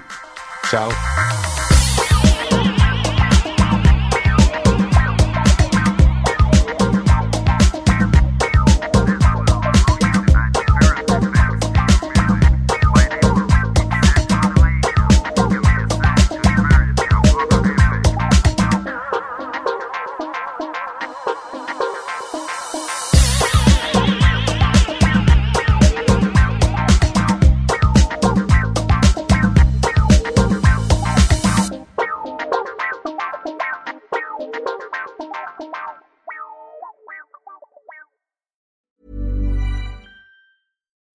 When you need mealtime inspiration, it's worth shopping Kroger, where you'll find over 30,000 mouthwatering choices that excite your inner foodie. And no matter what tasty choice you make, you'll enjoy our everyday low prices, plus extra ways to save, like digital coupons worth over $600 each week. You can also save up to $1 off per gallon at the pump with fuel points. More savings and more inspiring flavors make shopping Kroger worth it every time. Kroger, fresh for everyone. Fuel restrictions apply.